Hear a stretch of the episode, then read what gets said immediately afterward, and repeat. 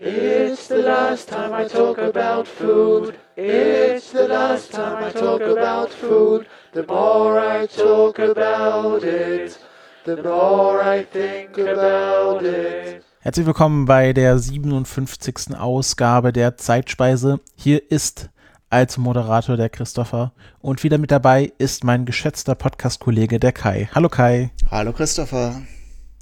Ja, Kai, ähm, jetzt sind wir ja wieder im richtigen Rhythmus, nachdem wir so ein bisschen äh, Double-Feature jeweils hatten.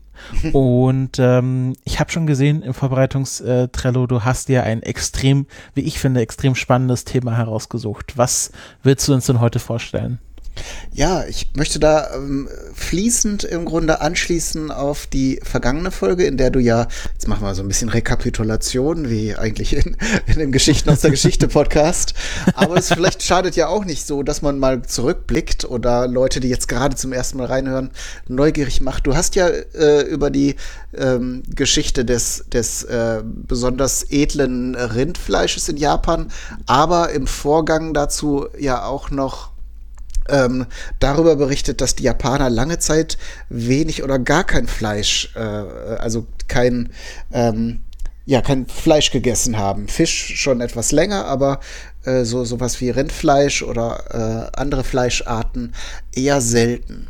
Mhm. Und da möchte ich jetzt anknüpfen, denn damit verbunden ist zum Beispiel auch äh, hier in Europa ist ja als Basis vieler Suppen, Soßen und anderer Gerichte äh, häufig eine Brühe oder im Französischen dann auch als Fond bezeichnet, auf der Basis von Fleisch eben oder Knochen, äh, dann eben in manchen Fällen noch kombiniert mit Gemüsen oder auch weiteren Kräutern und Gewürzen.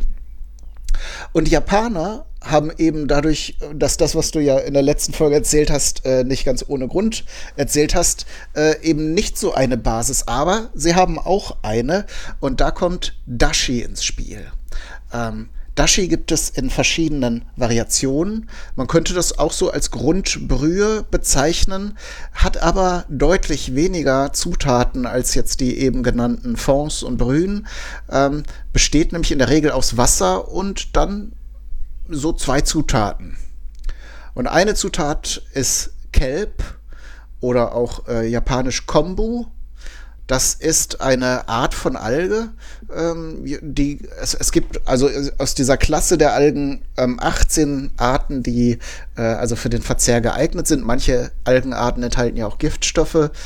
Ähm, aber dieses äh, Kombu-Kelp gibt es eben in verschiedenen Varianten. Und ähm, die werden in der Regel gesammelt, gereinigt und dann an der Luft getrocknet und dann eben zur Herstellung äh, dieser Brühe verwendet. Und dann gibt es in den meisten Fällen auch noch eine weitere Zutat. Das kann zum Beispiel, können getrocknete Pilze sein, zum Beispiel der Shiitake-Pilz.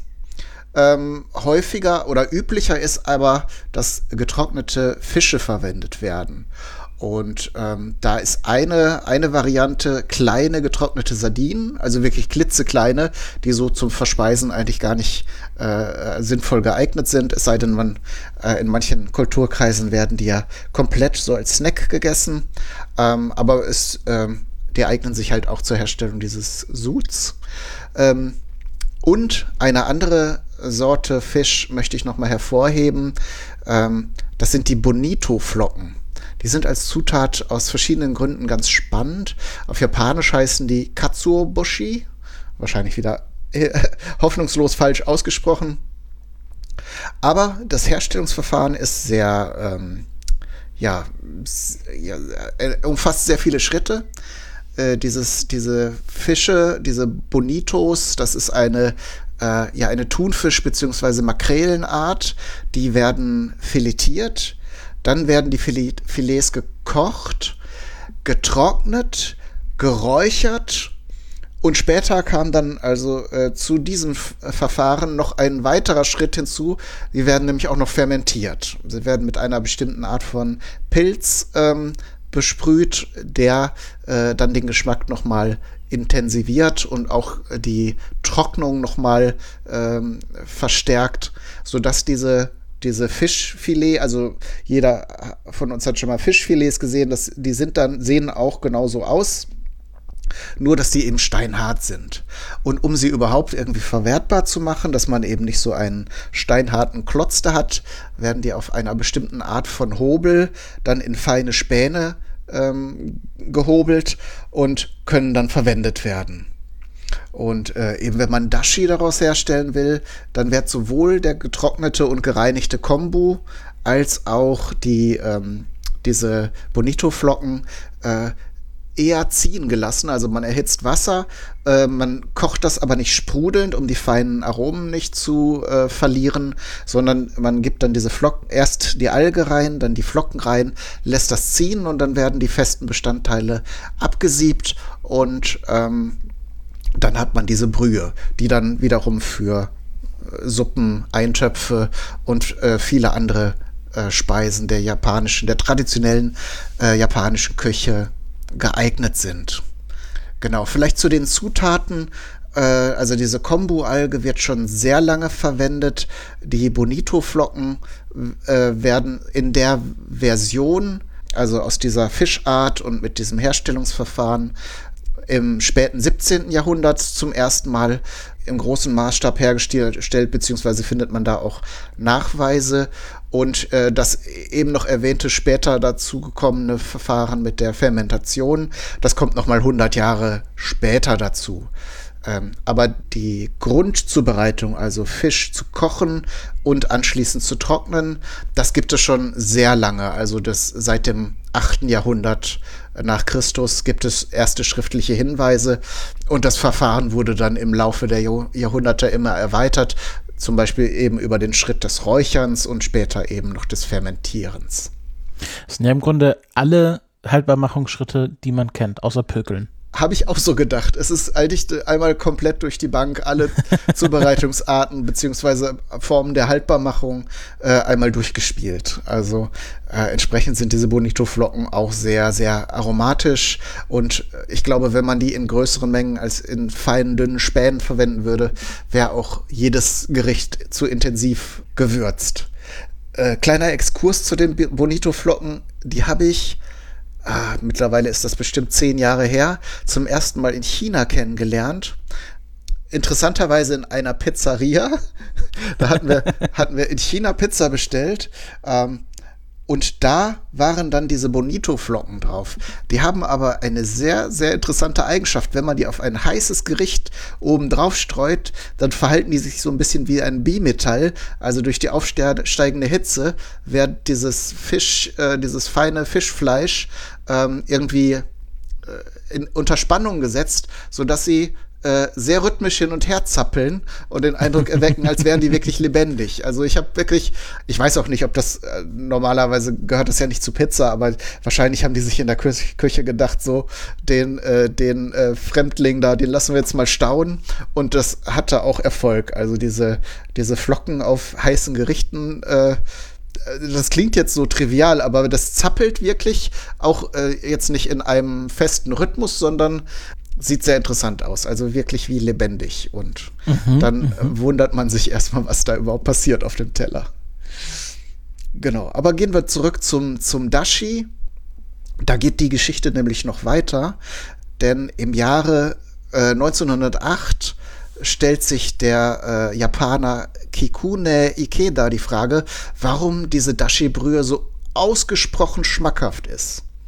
Jetzt ist er nicht äh, einfach nur irgendein Japaner, sondern er war auch Professor für physikalische Chemie an der Universität von Tokio und hat er dann eben versucht, experimentell eine Antwort auf diese Frage zu finden. Und was er gemacht hat, ist eine große Menge dieser Kombu-Algen zu, zuzubereiten, also da einen wässrigen Auszug herzustellen. Und das hat er dann einreduziert ein bisschen mehr hat er damit auch noch angestellt. Er hat das dann auch äh, noch ähm, gesäuert und äh, dann später wieder neutralisiert. Aber da wollen wir jetzt gar nicht so ins Detail gehen. Jedenfalls am Ende sein, seiner experimentellen Reihe hat er kleine Kristalle entdeckt, die er dann auch identifizieren konnte als Glutaminsäure. Die hat er allerdings nicht äh, entdeckt. Äh, das war 1866 schon der deutsche Chemiker Karl Heinrich äh, Ritthausen. Der hatte die Glutaminsäure erstmals hergestellt, indem er Weizengluten mit Schwefelsäure behandelt hat. Daher stammt übrigens dann auch der Name vom Gluten aus dem Weizen. Äh, daher mhm. dann auch die Glutaminsäure.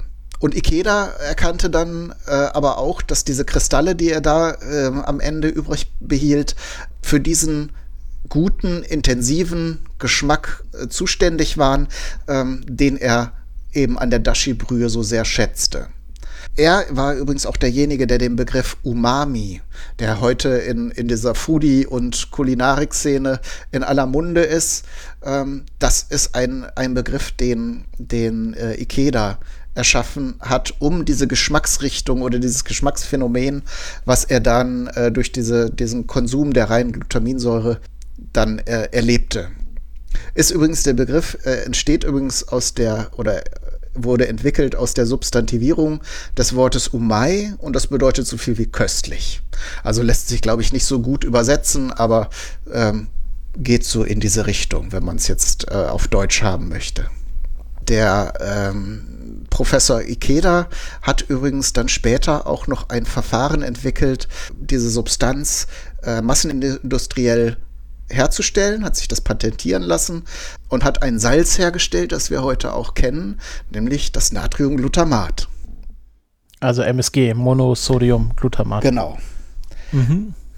Und im Jahr 1985 wurde der Begriff Umami auf dem ersten internationalen Umami-Symposium auf Hawaii als Geschmacksrichtung anerkannt. Also relativ. Auf Hawaii auch noch. Auf Hawaii, ja weiß auch nicht, vielleicht haben sie da ja auch Pizza gegessen. Äh, mit, mit Bonito-Flocken drauf. Und Ananas. naja, dass Pizza Hawaii nicht auf Hawaii erfunden wurde, ich glaube, darüber müssen wir keine Folge Nein, machen. Nein, brauchen wir nicht damit sagen. die Leute Und das wissen. Allein die Erwähnung äh, lässt jetzt wahrscheinlich gleich das Internet explodieren. Gut, äh, die Geschichte endet aber nicht an diesem Punkt. Der ähm, äh, Professor Ikeda hatte auch Schüler, zum Beispiel äh, Professor Shintaro Kodama. Äh, der entdeckte im Jahr 1913 eine weitere Substanz, die für diesen Umami-Geschmack äh, zuständig ist, nämlich das Inosin-Monophosphat. Und das hat er nämlich nicht in der Kombu-Alge entdeckt, sondern in dem Katsuoboshi also in den Bonito-Flocken. Äh, und im Jahr 1957 erkennt Akira Kuninaka, dass die, äh, das Ribonukleotid Guanosin-Monophosphat ebenfalls mit dem Umami-Geschmack verbunden ist. Das wiederum entdeckt er in den Shiitake-Pilzen. Ähm, dazu kommt noch, dass äh, der Kuninaka entdeckt hat, dass dieses ähm, diese Substanz, die er entdeckt hat, dieses Ribonukleotid, ähm, eine, äh, eine Wirkung zusammen mit den Glutamaten äh, ähm, entwickelt. Also sprich, die Kombination von Glutamaten und diesem Ribonukleotid ist insgesamt stärker als die beiden äh, einzeln. Damit konnte er dann im Prinzip wissenschaftlich nachweisen, dass diese klassischen japanischen Kombinationen, wie sie eben in dieser Dashi-Brühe auftauchen, vollkommen Sinn ergeben, weil sie eben äh, beide Spieler in, in, diese, in diese Mischung einbringen, die das Geschmackserlebnis nochmal intensivieren. Mhm, mhm. Es ist ja auch ähm, dann äh, auch so Geschmacksevolution, es ist fast schon eine Evolution, so Survival of the Fittest. Also die Dashi besteht aus Shiitake, Algen und Fischen äh, hin und wieder, weil da die Leute einfach gemerkt haben, okay, wenn ich das in meine Suppe reintue, dann schmeckt es am besten. Mhm. Genau, also was man jetzt so intuitiv oder einfach durch dieses äh, über Generationen ausprobieren entdeckt hat, wurde dann später quasi wissenschaftlich begründbar nochmal ja bestätigt. Ik, Hast du eine Vermutung, ähm, warum äh, uns äh, dieses, äh, Gluti äh, diese Glutinsäure so gut schmeckt? Weil es gibt ja auch immer so, sag ich mal, einen evolutionären Grund, warum wir bes bestimmte Geschmäcker mögen und bestimmte nicht. Also süß und salzig ist klar, mhm. ähm, wichtige Inhalte. Bitter zeigt meistens immer etwas an, was giftig ist. Ähm, äh, äh, deswegen mag man das ja nicht so sehr, wenn man das jetzt nicht in, sich dran gewöhnt hat. Gibt es da irgendwie, also Algen und Fische, das weiß man ja, sind, äh, haben sehr viele wichtige Fettsäuren und andere gute Inhaltsstoffe. Hängt das damit irgendwie zusammen? Also, dass wir evolutionär uns an Umami gewöhnt haben, weil da so gute Sachen drin sind? Absolut. Ähm, das, die Glutaminsäure ist ja ein Bestandteil von Protein, also eine Aminosäure. Und Proteine sind ja nun auch absolut wichtig für, für den Stoffwechsel und für das Überleben. Äh, von daher denke ich, dass diese diese Zersetzungsprodukte von den Amino, äh, von den Proteinen ähm, da einfach die richtigen Schalter umlegen, weil ja in, äh, vor allen Dingen in Fleisch und Fisch enthalten eine Substanzen sind, die äh, wichtig für uns sind. Ja.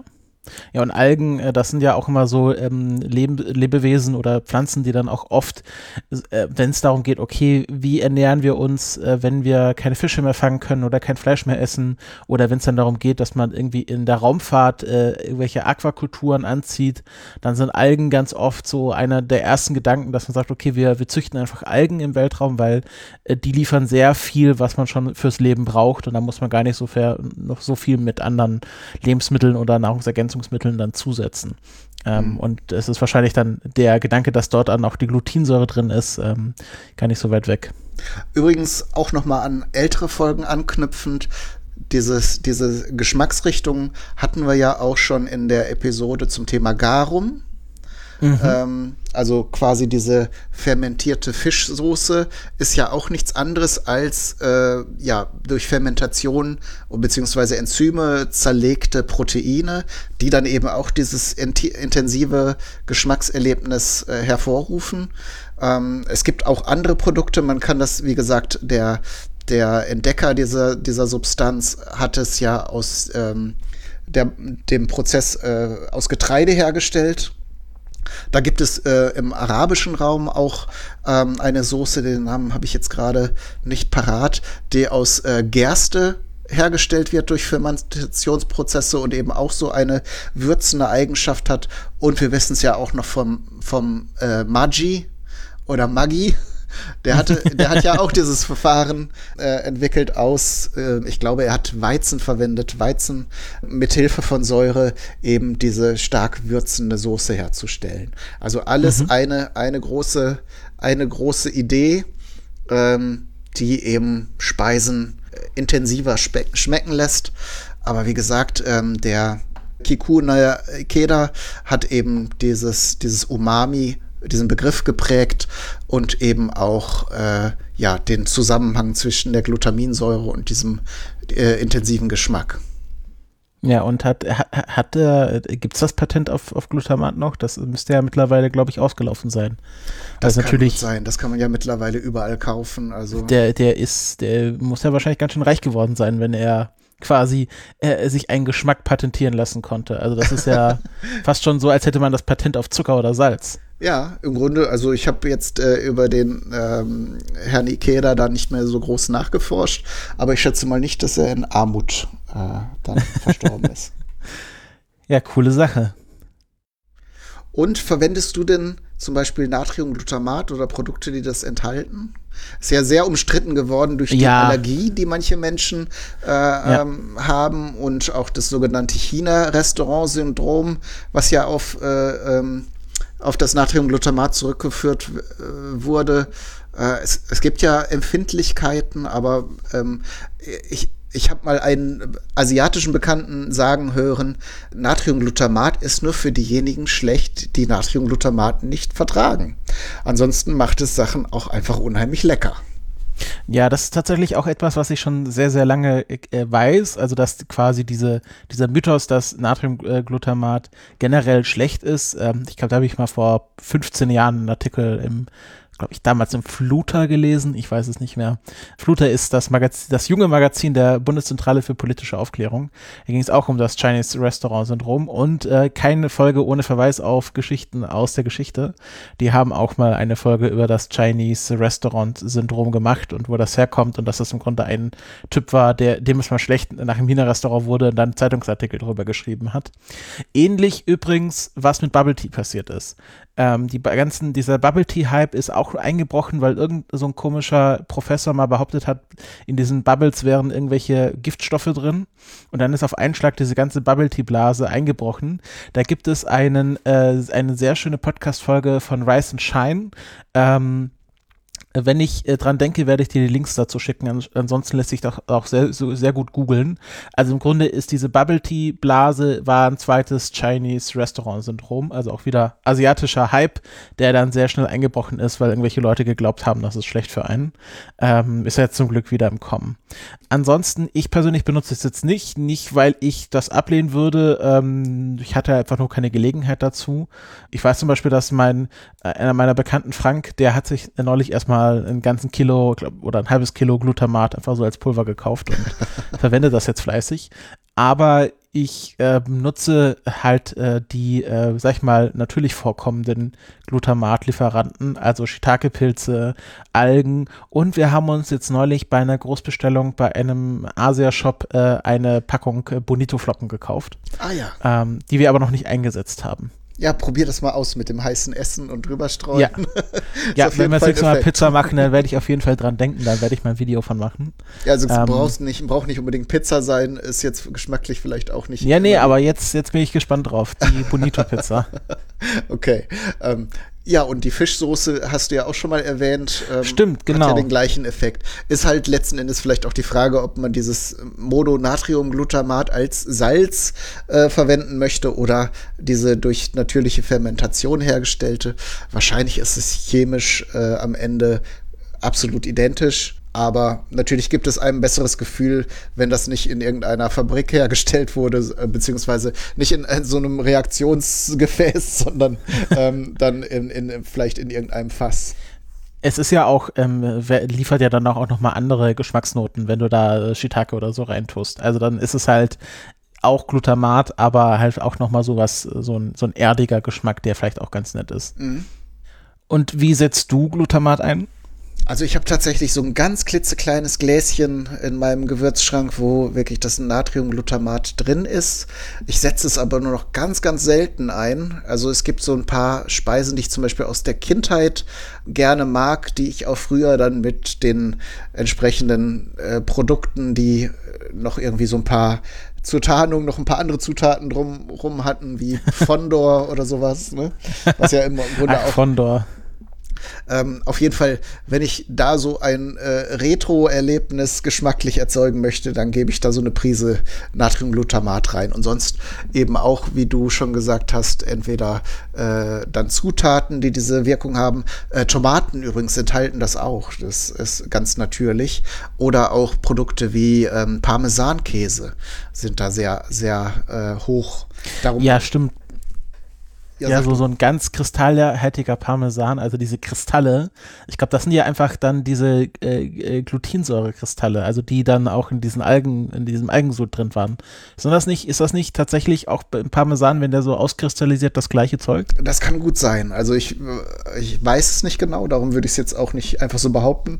Ähm, aber ich weiß, dass Parmesan grundsätzlich einen hohen Gehalt an diesen ja. Glutaminsäuren hat man merkt auch hier die italienische Küche auch sofort drauf angesprungen, beziehungsweise äh, die Tomate wäre wahrscheinlich äh, nie, hätte nicht so einen Erfolgszug gehabt, wenn sie keine Glutinsäure hätte.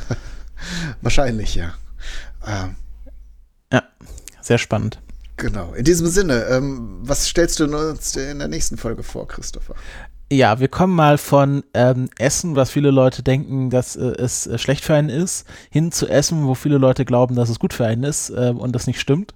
Ähm, ich werde nämlich äh, mich nächste Woche auf eine kleine ähm, Recherchereise begeben äh, durch die Welt der Superfoods. Und ähm, es ist, äh, sag ich mal, keine lineare Geschichte, die man dort recherchieren könnte. Ähm, aber ich habe mal so ein paar Vignetten rausgesucht und äh, vielleicht kann man sich daran ein besseres Bild machen. Ähm, ja, es sind auf jeden Fall ein paar spannende Fakten mit drin.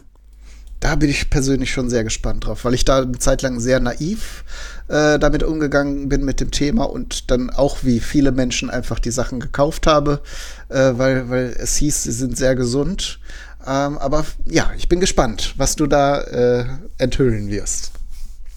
Also enthüllen, mal schauen, aber auf jeden Fall, wenn noch jemand da Zweifel hat, ähm, es wird auf jeden Fall für alle, auch die jetzt schon wissen, dass Superfoods eigentlich nicht super sind, eine sehr spannende Folge. Ja, dann wünsche ich äh, Moment. Moment. Wünsch, wünschen wir euch einen super Rest-Podcast. Genau. Und äh, Und immer schön Glutamatgriffbarkeit halten. Bis zum nächsten Mal. Tschüss. Tschüss. Eat my head with cream. Eat my arms with mayonnaise. Eat my legs with ketchup. And invite friends around to taste my ass. Beim plötzlichen Geschmacksabfall fallen Glutamatbehälter von der Decke. Bitte helfen Sie sich zuerst selbst, bevor Sie Kinder und Babys mit Glutamat versorgen.